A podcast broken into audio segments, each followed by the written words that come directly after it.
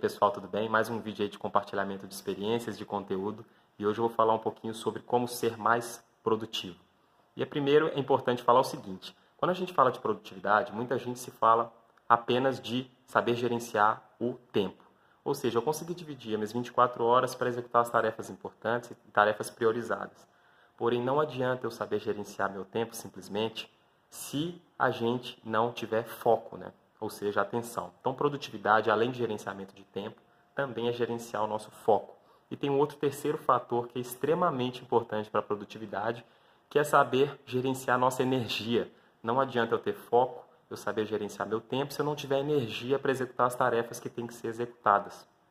E dentro desse assunto energia, eu resolvi falar sobre uma coisa que inclusive eu brigo bastante para melhorar no meu dia a dia, que é o sono.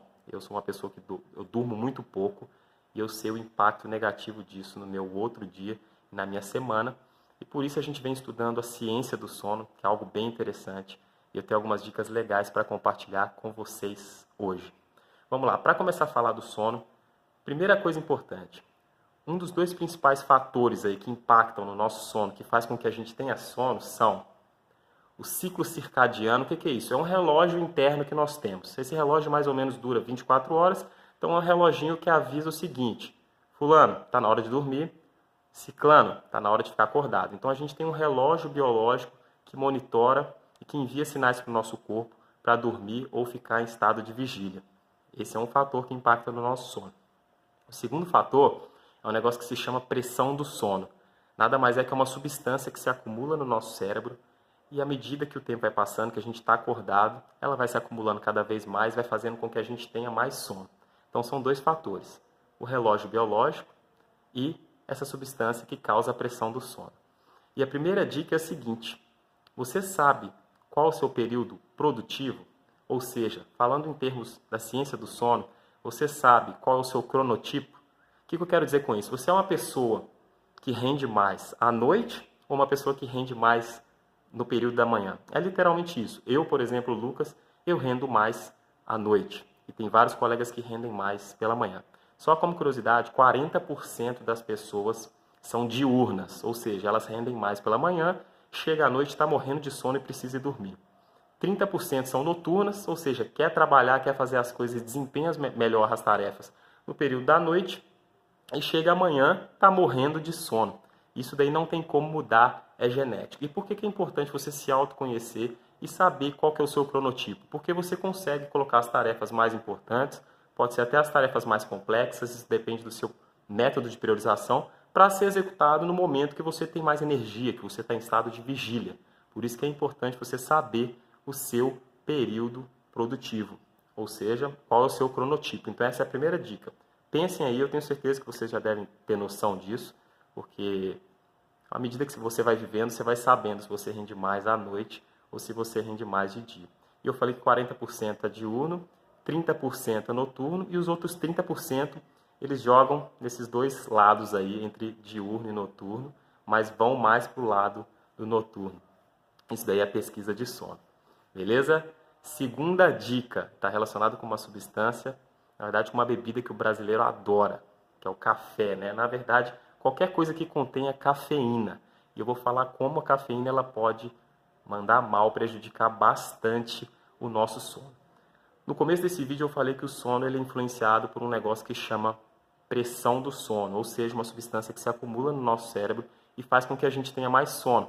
Essa substância tem um nome, adenosina, não, não precisa se apegar ao nome da substância, mas o que, que acontece? Desde quando a gente está em estado de vigília, quando a gente acorda, a adenosina ela vai se acumulando no seu cérebro e ela faz com que você tenha sono. Então você chega lá no período da noite, muito tempo acordado, com bastante adenosina no cérebro e com bastante sono, certo?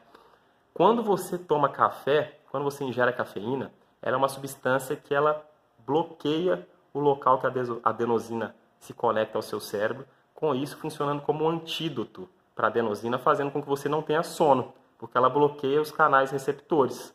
E é isso que a, a cafeína faz. E qual é o grande problema? Se você toma uma xícara de café sete e meia da noite, muito provavelmente apenas metade da cafeína vai ter sido eliminada até umas duas da manhã. O que eu quero dizer com isso?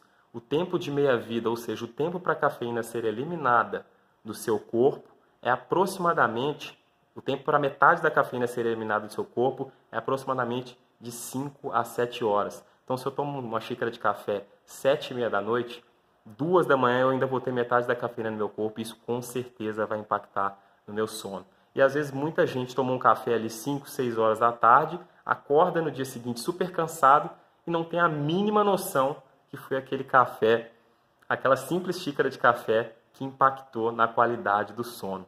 Então a dica é o seguinte: o que se recomenda aí, os cientistas recomendam é você tomar o café aí, pelo menos aí, vamos falar de 6 a 8 horas antes de você dormir.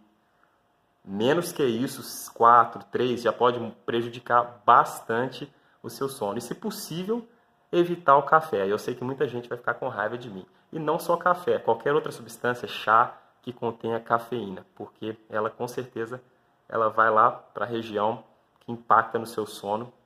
Isso vai ser muito prejudicial para a sua produtividade, inclusive. Fechou? Vamos lá. Dica número 3 está relacionada com a nossa produtividade, com todo o nosso sono. O que, que é isso? É o celular. É a luz do celular. Na verdade, qualquer tipo de luz. Conforme eu falei no começo desse vídeo, um dos motivos também que faz com que a gente tenha sono é nosso relógio biológico. Ou seja, tem um reloginho interno aqui que avisa se a gente tem que dormir ou ficar acordado. E um dos fatores externos que ajudam a balizar, que ajudam a, vamos dizer assim, a fazer com que nosso relógio funcione melhor é a luz. Então, é o impacto da luz no nosso corpo, a gente percebe essa luz e a gente sabe se é o momento de dormir ou se é o momento de ficar em vigília ou ficar acordado. E principalmente com o surgimento da lâmpada, isso bagunçou total o nosso ciclo biológico. Porque imagina, antigamente, quando não existia lâmpada, chegava a noite, o nosso corpo identificava aquela noite, e aí tem uma substância, um hormônio chamado melatonina, ele é liberado. Então, à medida que você vai vendo menos luz, vamos dizer assim, vai perdendo essa percepção luminosa, a melatonina, melatonina vai sendo liberada no seu corpo, e a melatonina fala o seguinte: Fulano, Está na hora de dormir. E quando surge a lâmpada, a gente atrasa a liberação de melatonina porque 10 horas da noite eu estou no meu quarto com a luz acesa. Então o corpo, literalmente, ele fica: o que está acontecendo? E isso atrasou nosso período de sono. Com isso, as pessoas começaram a dormir menos. E qual é o problema do celular, do notebook, do laptop? Que ele emite um tipo de luz que se chama luz azul. É uma luz que tem um efeito duplo prejudicial para a liberação de melatonina. É pior ou seja, essa luz azul ela faz com que a melatonina demore mais ainda para ser liberada. Com isso, seu sono com certeza ele vai ser prejudicado você vai dormir meia-noite, uma hora da manhã, e sua quantidade de sono vai ser muito pequena. A dica aqui é o que? Vocês usarem o filtro de luz azul. Os celulares têm isso hoje, então você consegue entrar nas configurações e a partir de um determinado momento você escolhe a hora, o seu celular muda de cor, aparece uma luz amarela. Eu já venho usando isso e já venho sentindo pequenas diferenças aí no meu sono. Então, com certeza isso faz toda a diferença, tá bom? E a última dica a respeito de sono e como melhorar nossa qualidade de sono para ser mais produtivo tem a ver com a bebida alcoólica. Aí muita gente vai ficar com raiva de mim, porque todo mundo gosta de tomar uma cervejinha e tudo mais, mas não é deixar de beber. Que, que acontece? Tem pessoas que acreditam que o álcool ajuda a dormir, né? Porque você fica relaxado, fica tranquilão. E sim, o álcool é uma droga sedativa. Ele, não é que ele ajuda a dormir, na verdade, ele, ele ajuda a te sedar você fica mais relaxado. Mas tem dois grandes problemas do álcool para a qualidade do seu sono e para o seu sono em si, né? E que vai impactar certamente na produtividade. Quais são eles?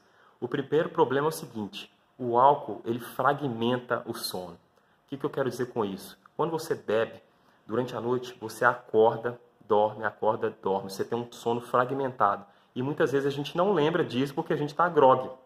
A gente está grog ao longo da noite, o que acontece é o seguinte: você acorda mal pra caramba, com a cabeça pesada, com o olho pesado, não rende nada, não é nada produtivo.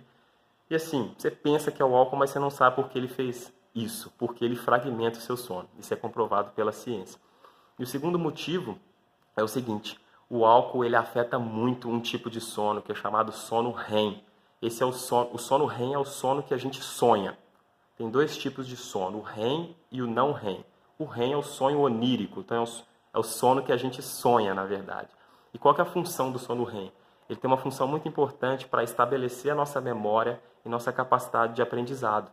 Então, se a gente bebe muito, tudo que a gente aprendeu ao longo daquele dia, ao longo daquela semana, vai ser impactado. A nossa capacidade de aprendizado vai cair bastante. E aí tem um experimento muito interessante que foi feito, que é o seguinte: eles pegaram estudantes, dividiram em três grupos durante sete dias. No primeiro dia eles deram vários conteúdos de gramática para ver se esses estudantes, para ensinar na verdade esses estudantes essa nova língua, essa gramática. Beleza. E aí pegaram esses três grupos. O primeiro grupo, o pessoal dormiu normal durante sete dias e no final dos sete dias eles fizeram uma avaliação para ver qual foi a retenção de conhecimento, retenção de conteúdo desse primeiro grupo. O pessoal mandou bem pra caramba. O segundo grupo, logo na primeira noite, depois de ter feito todo esse aprendizado de gramática, da nova língua, eles encheram a galera de vodka. Colocaram dois, três, quatro shots de vodka, a galera dormiu. E depois de sete dias, o que, que eles identificaram? Que os caras tinham pelo menos 50% de amnésia, ou seja, esqueceram pelo menos 50% do conteúdo. E mais interessante ainda, o terceiro grupo dormiu bem a primeira noite, a segunda noite e a terceira noite eles deram vodka. Encheram a galera de vodka. E depois de sete dias foi, foram, foram feitos os testes né, para ver se o aprendizado foi absorvido ou não. E eles viram que essa, galera teve uma amnésia aproximada, aproximada de 40%. Esqueceram 40% do conteúdo, mostrando o seguinte, que não é na primeira noite pós o meu aprendizado que eu absorvo todo o conteúdo, que minha memória fica retida. Isso é ao longo do tempo. Então, se eu beber bastante hoje, por exemplo, eu aprendi alguma coisa hoje, eu desenvolvi alguma coisa hoje, e daqui dois dias eu encher a cara, ainda assim a minha capacidade de retenção, de memória, de aprendizado vai ser prejudicada. Então a dica aqui é o seguinte: eu sei que ninguém vai parar de beber, beber é gostoso, beber socialmente é muito legal, então é pelo menos evitar de beber muito próximo do seu sono, porque isso vai impactar bastante. Se você beber bem antes, talvez você consiga eliminar aí a quantidade de álcool suficiente, que não vai impactar tanto no seu sono. Tá bom, gente? Agradeço mais uma vez pelo vídeo e por assistirem o meu vídeo, na verdade, e até a próxima.